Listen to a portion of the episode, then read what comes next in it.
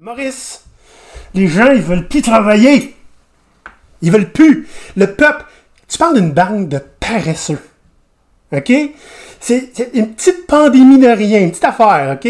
Puis ça profite pour vouloir revoir leurs priorités dans la vie sans nous mettre en première position en haut. Euh, Comment? En plus de ça, ils demandent à être payés un salaire décent, avoir des avantages, des bonnes conditions de travail. Puis c'est quoi après ça, là? Ils voudront plus venir travailler dans nos bureaux qui nous coûtent une fortune. Hey, moi j'aime ça les entendre travailler, là, tchiki tchiki tchiki tchiki tchiki, là. On le sait qu'ils font de la vraie job. Le doux ronronnement de la productivité. Yup. Ça se passera pas comme ça. Non. Cet épisode vous est présenté par GoPirate Canada, un organisme à but non lucratif d'économie sociale luttant contre la fragilité socio-économique des individus et favorisant l'apparition d'organismes progressistes.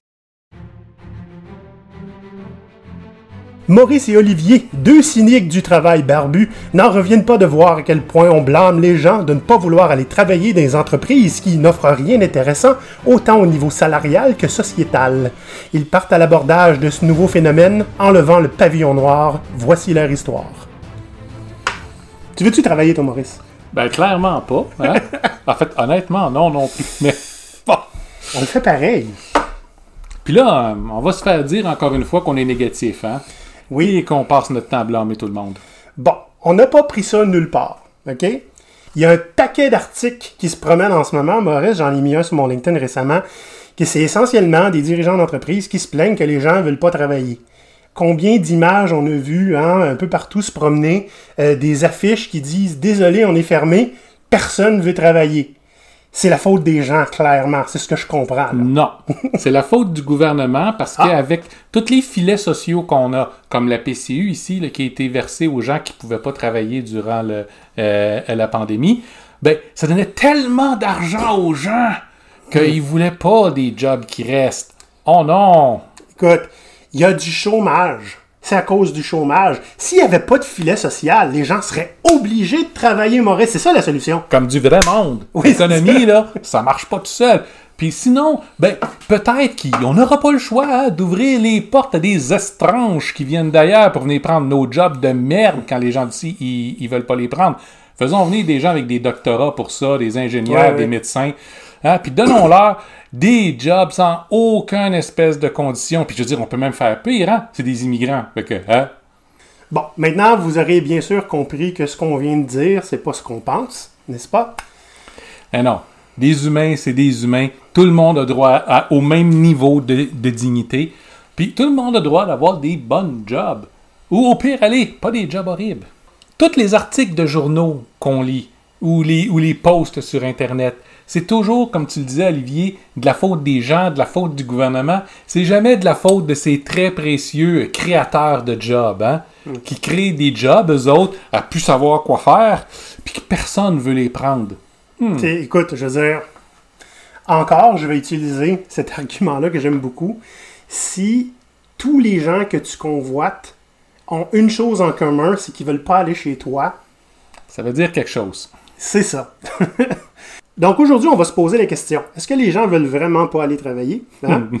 Euh, On va voir euh, un petit peu, on va décortiquer là, cette, cette- ce contexte-là en ce moment qui, qui bouille d'un petit peu partout, pas juste au Canada, beaucoup aux États-Unis aussi. Des, des boutiques qui ferment, euh, des places qui se vident, euh, puis des études qui disent que, sans blague, 95% des gens vont changer d'emploi bientôt. OK, j'ai vu ça. Mhm. Puis euh, les gens, dans le fond, est-ce qu'ils sont paresseux? Hein?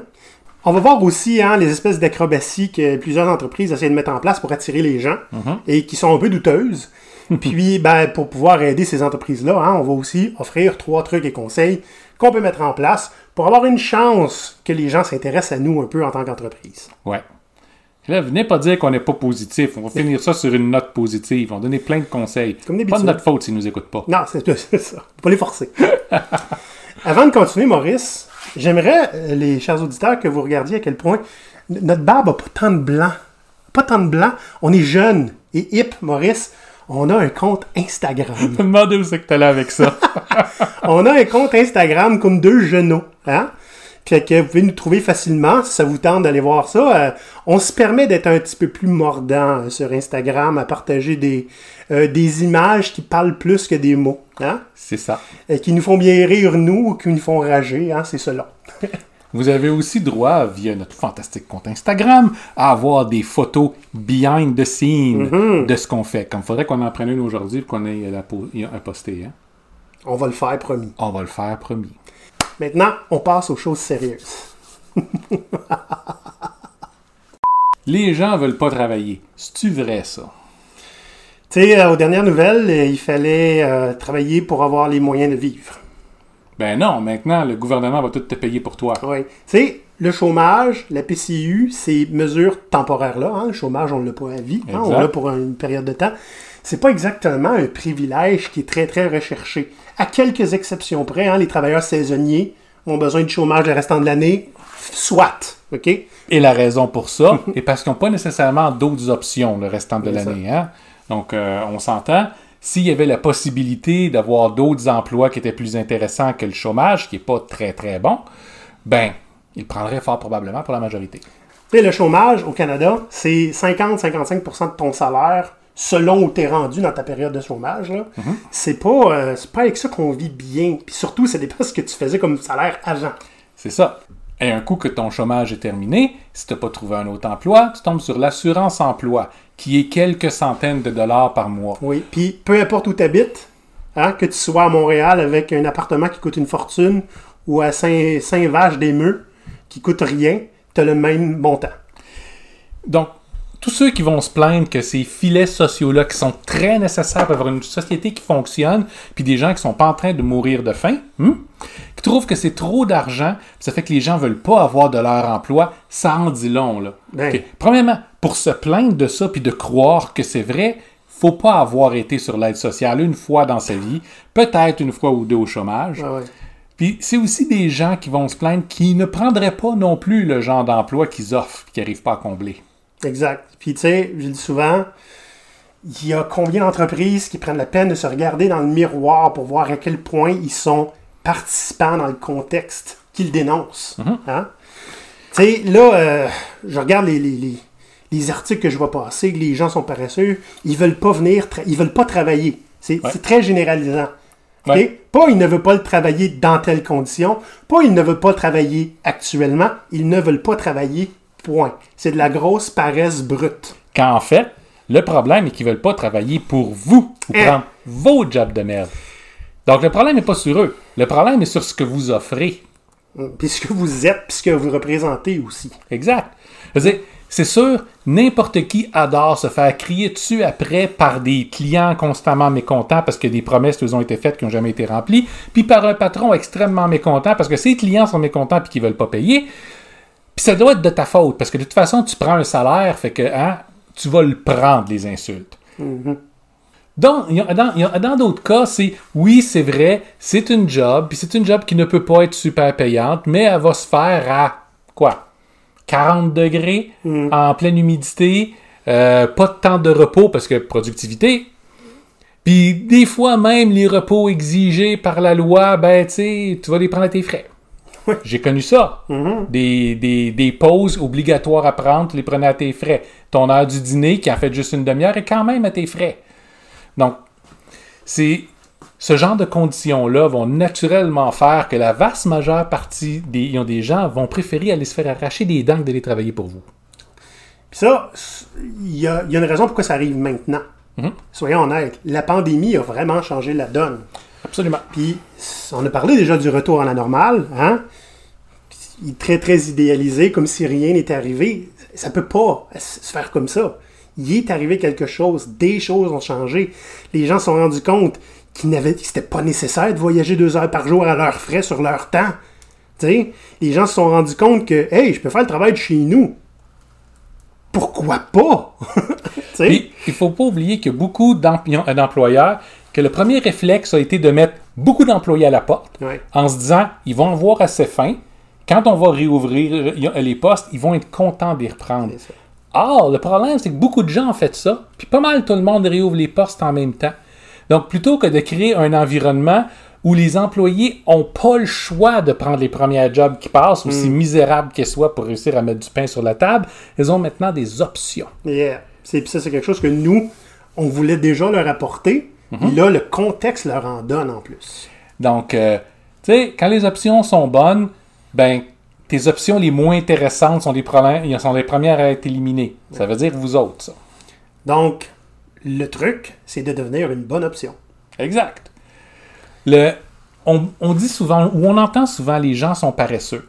Surtout ceux qui, bon, par exemple, vont être sur le chômage, comme, comme on disait, Ouais, ouais, annuellement, ou ceux qui sont sur l'assurance emploi pendant longtemps. C'est des paresseux, ne veut pas travailler.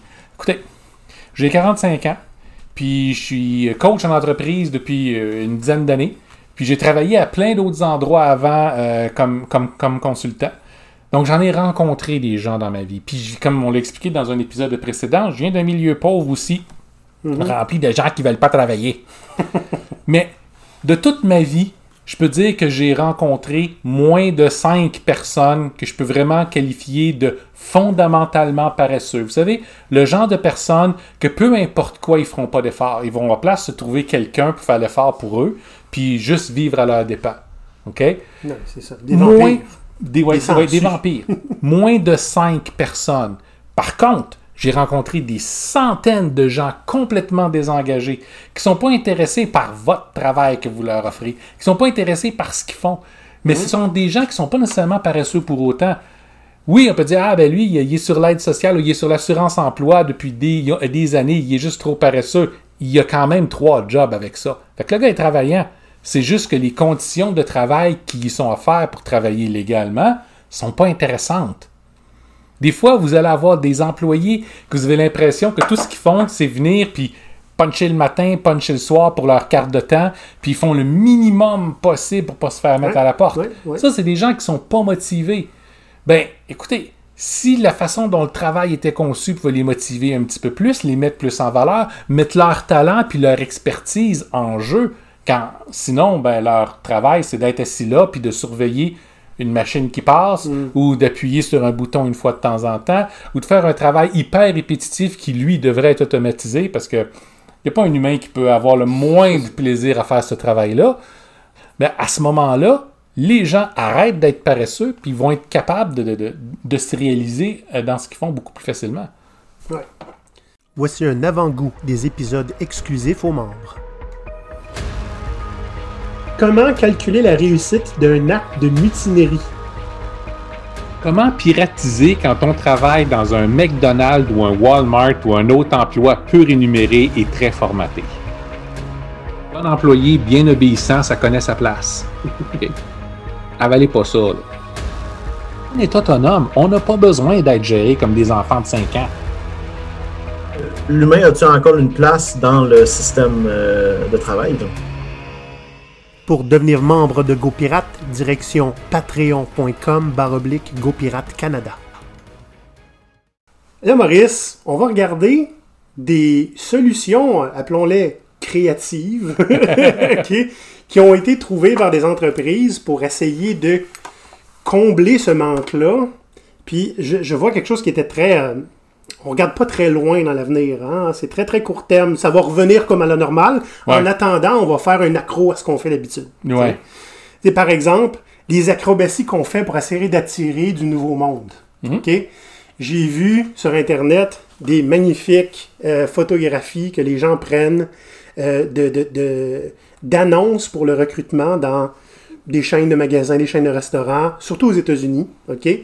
Où c'est par exemple un cadeau d'entrevue. J'ai déjà vu, venez passer une entrevue, même pas, pas une entrevue. Venez laisser votre candidature. On Ouais. vous donne un poulet. J'ai vu ça. Ouais. Venez travailler dans notre restaurant, vous allez avoir un repas gratuit si vous passez une entrevue. Automatiquement. Ça, on appelle ça de l'appâtage. Ça, c'est comme quand vous allez à la pêche, puis vous mettez un sympathique petit verre ou un petit morceau de viande sur votre hameçon, avec le but hein, fondamental de devenir meilleur ami avec le poisson qui va mordre à votre hameçon. Ça arrivera pas. Le poisson, il collaborera pas bien, ben. c'est la même chose avec les quelques employés que vous allez Mais- réussir à aller, à aller chercher. C'est ça, on va en attraper. Ouais. On va en avoir. En fait, l'idée, c'est en ayant plus de gens qui viennent, peu importe la raison, on risque plus, statistiquement, d'avoir des gens qui vont être embauchés. C'est ça l'idée derrière. Fait que quand on dit embaucher, c'est une question de statistique, c'est clairement parce qu'on sait pas comment embaucher. Il y a, il y a une autre chose, Maurice, qui existe depuis des années. Oui.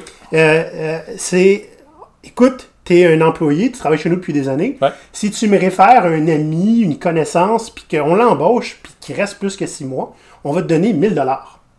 Puis Des à fois, la c'est base, moins, des fois c'est plus. Puis ça, ces pratiques-là sont pas mauvaises en tant que telles. hein. En fait, c'est une bonne idée. Ça permet de ne pas engager des inconnus. Vous avez au moins quelqu'un dans la place qui est prêt à dire oui, ça c'est une bonne personne avec qui j'aurais envie de, de travailler.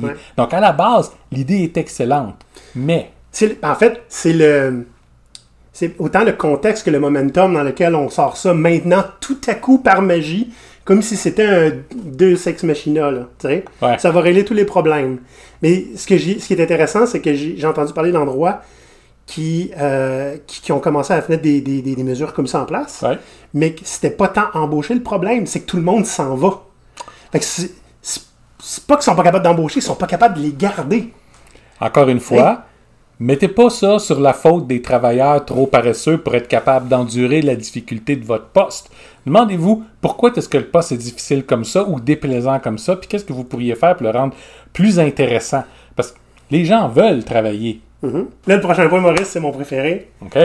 C'est euh, dans un des articles qu'on disait dans l'introduction, il y a un, un de ces dirigeants d'entreprise qui a dit Là, vous allez nous forcer la main, on n'aura plus le choix, c'est une menace là, non déguisée.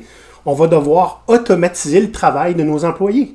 Puis, je vous garantis, ces mêmes entreprises-là, ceux qui sont sérieux avec leurs menaces, ont déjà leur étude de fait depuis plusieurs années, puis ils attendaient juste que ça coûte moins cher de faire l'investissement pour automatiser que, que de continuer à payer des gens. Ben, Mais admettons que c'était jamais vraiment leur intention.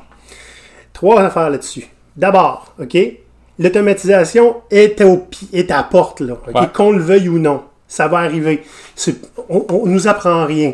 C'est sûr qu'on on, on, on- fait aller le pantin un peu pour faire peur. Hein?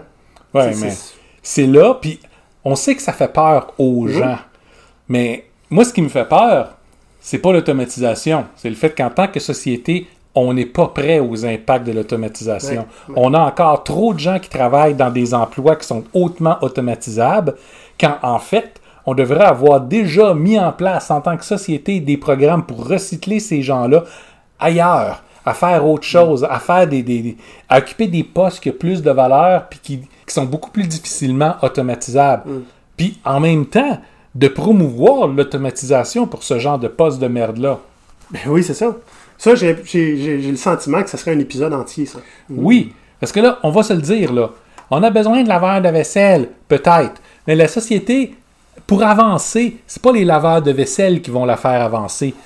C'est les gens qui se font présentement les postes de laveurs de vaisselle qui ont le talent pour faire autre chose, qui ont l'imagination pour nous amener ailleurs, qui ont, qui ont, qui ont la drive pour réussir à partir un, un- un- une nouvelle entreprise, un nouveau mouvement collectif ou à développer des nouvelles idées. Mais à la place, ils lavent de la vaisselle. C'est ça. Donc, faut les aider à être à l'endroit où ils doivent être, pas à faire des jobs que on n'a pas le choix qui soient faits par quelqu'un.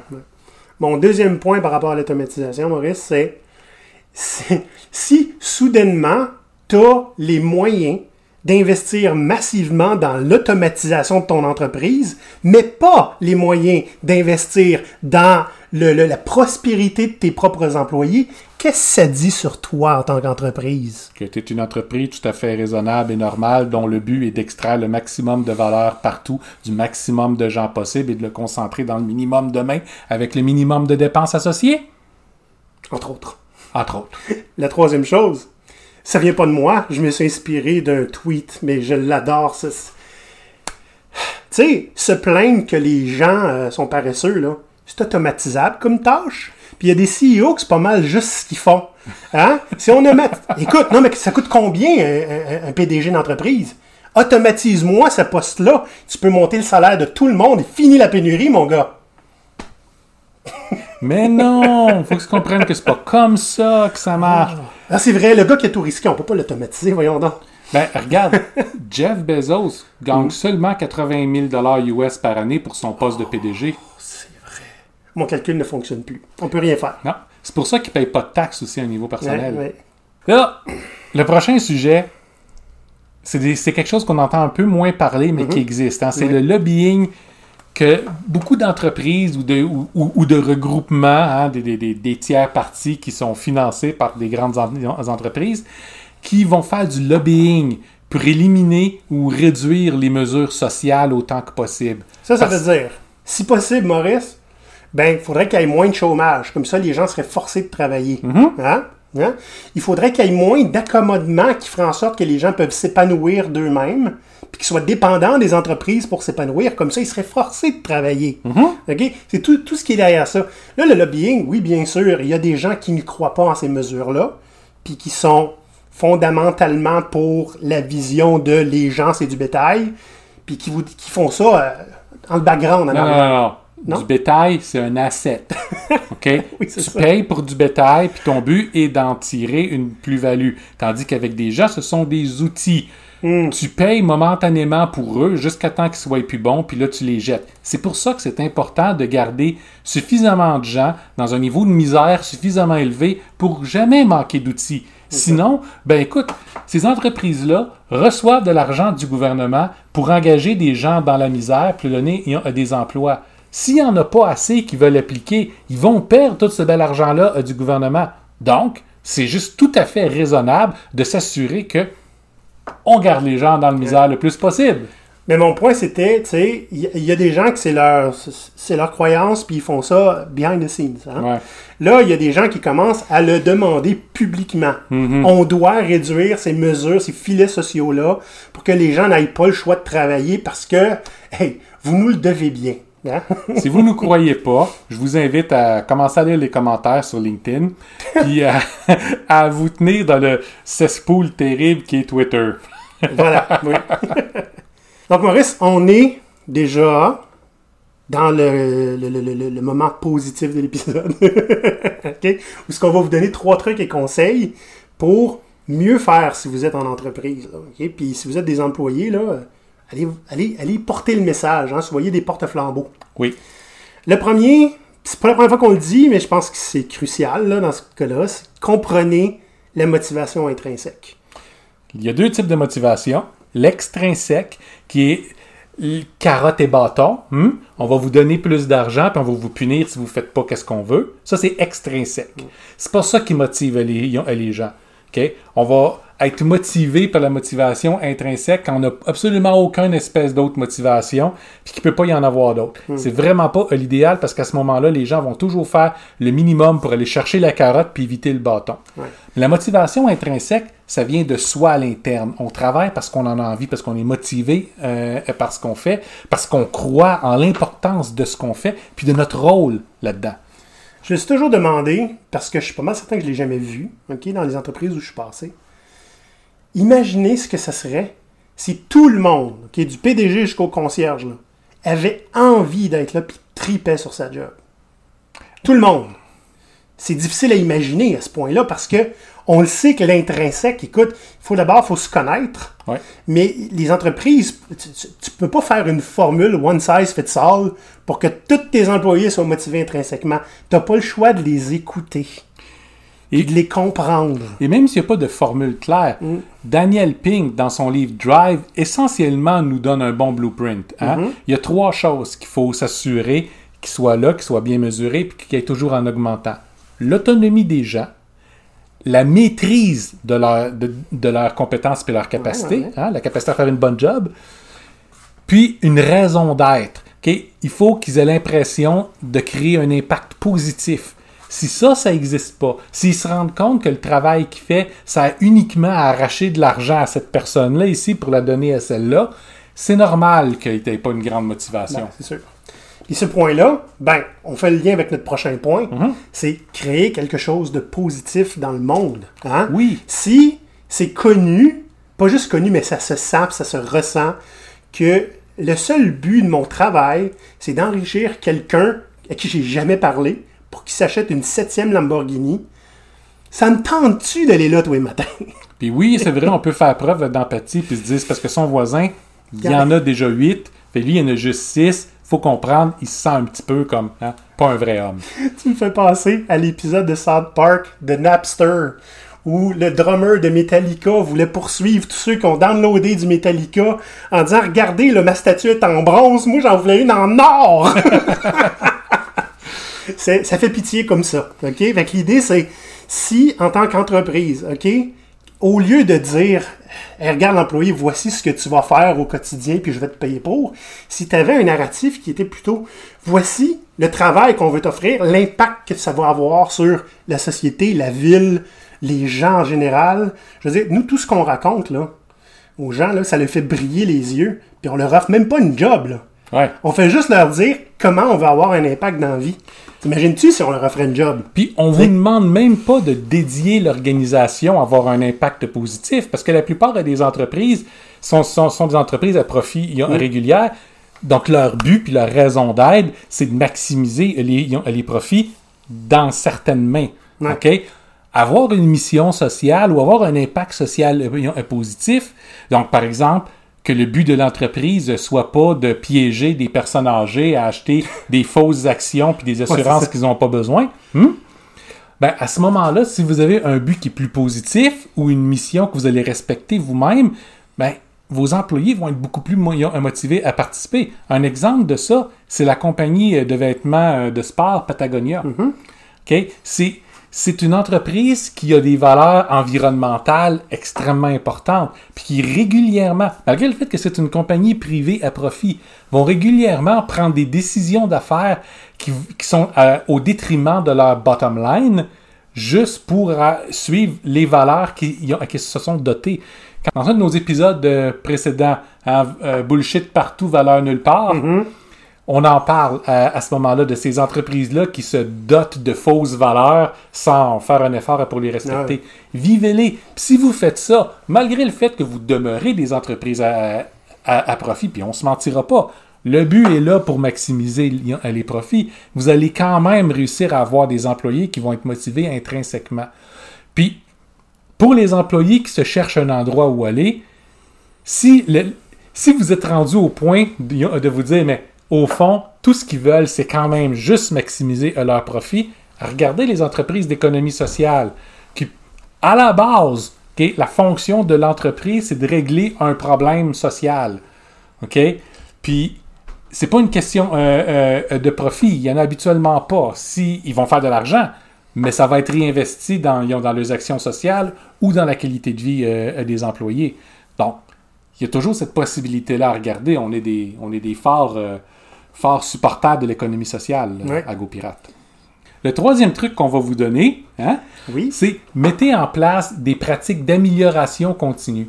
Puis, pas, faites-le pas tout seul dans votre coin. Non. Je vois combien de gestionnaires, des, des, des, des, des gens de culture, RH, comment on ferait pour une, une meilleure entreprise, puis essayer de faire ça dans leur coin, sans utiliser le pool incroyable de richesses créatives autour d'eux, des gens qui vont vivre dedans, dans ce qu'ils essaient de créer. C'est ça. Ce qu'Olivier essaye de vous dire, ça ne veut pas dire faites-le vous tout seul, ça ne veut pas dire faites-le vous avec des consultants, ça ne veut pas dire engager plus de consultants pour le faire à votre place. Ça veut dire parlez-en à ceux qui le vivent.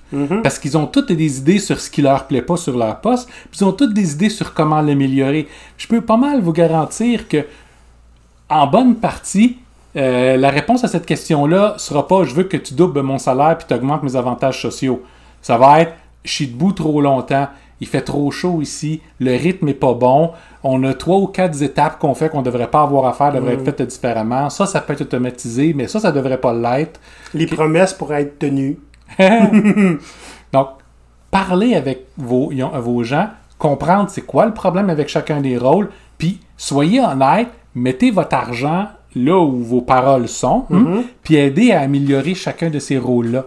Puis à ce moment-là, non seulement vous allez créer le genre de poste que les gens vont vouloir appliquer dessus, qui vont vouloir rester dedans, mais vous allez améliorer la motivation intrinsèque des gens parce que ceux qui ont déjà ces postes-là vont dire Hey, j'ai de l'importance dans cette compagnie-là, j'ai de l'influence, mon opinion compte, je suis capable de transformer les choses. OK? Puis, ça se sait, ces choses-là. Ben ça oui. se parle, ça se transmet, ça se LinkedIn. Hein? Pas juste du négatif sur LinkedIn. Hein? Il y en a qui ont des belles affaires et qui les racontent. C'est juste nous autres qui chialent tout le temps. On chante pas tout le temps, on offre des solutions. Lis mieux. Oui, mais les gens veulent pas des solutions. Bon. Ah, ok, ok. Les gens veulent qu'on se plaigne. Là-dessus, mes chers, Là, on est rendu avec Instagram. Ouais. On a YouTube. On a dépassé 750, là. On arrive au centième épisode, puis on n'a pas encore 1000 followers. Ce qu'on avait dit, on n'est pas 1000, pas de party de centième. On passe du 99 au 101. Ya! Je serais pas le cœur de faire ça. Moi, oui. Si vous êtes sur Spotify, hein, allez nous suivre, puis sur Apple Podcast, allez nous donner une critique. On va la prendre, on va tous les prendre. Ouais. Là-dessus, mes chers, j'espère que vous avez envie de travailler, puis que vous êtes content de le faire. Sinon, que sais-je, venez nous voir, peut-être qu'on peut vous aider. Bye bye, les pirates! À la prochaine!